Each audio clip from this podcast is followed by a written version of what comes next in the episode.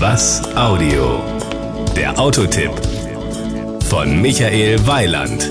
Also mit Autonamen muss man ja höllisch aufpassen. Da besteht immer öfter Verwechslungsgefahr. Letztens hätte ich fast den Outback mit dem Outlander verwechselt und heute ging mir zuerst CRZ durch den Kopf, bis ich merkte, wir wollen über den RCZ sprechen, also über das neue Sportcoupé von Peugeot. Das Outfit. Die Tatsache, dass der RCZ mit dem Red Dot Award 2010 einen der weltweit renommiertesten Designpreise gewonnen hat, spricht Bände. Die Karosserie ist flach, markant und mit einer doppelten Wölbung im Dach unverwechselbar. Diese Wölbung reicht sogar bis in die Heckscheibe. Früher wäre so etwas fast unbezahlbar gewesen. Power und Drive. Selbstverständlich gibt es für das neue Sportcoupé eine Auswahl verschiedener Motoren. Bei den Benzinern hat man die Auswahl zwischen 156 und 200 PS, den Diesel gibt es mit 163 Pferdchen unter der Haube. Schon der 156 PS Motor schafft eine Spitze von 215 km/h.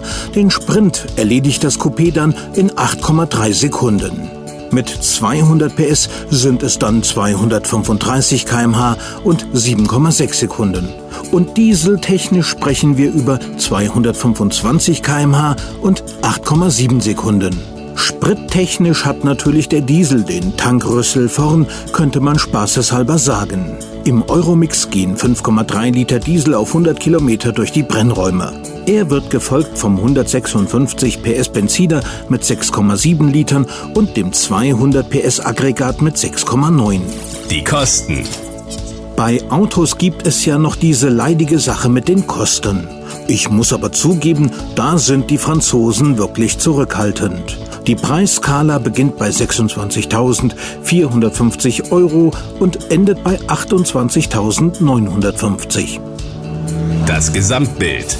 Peugeot hatte in seiner Geschichte schon eine ganze Reihe schöner Coupés im Programm. Der neue RCZ befindet sich also in ausgesprochen guter Gesellschaft. Und mit seinem Preis könnte er bei diversen anderen Herstellern durchaus für Abwanderungsbewegungen sorgen. Hin zu Peugeot. Und da wiederum gibt es noch andere Fahrzeuge, mit denen man den Rest der Familie versorgen kann. Das war ein Beitrag von Michael Weiland. Mehr zu diesem und anderen Themen gibt's auf was-audio.de.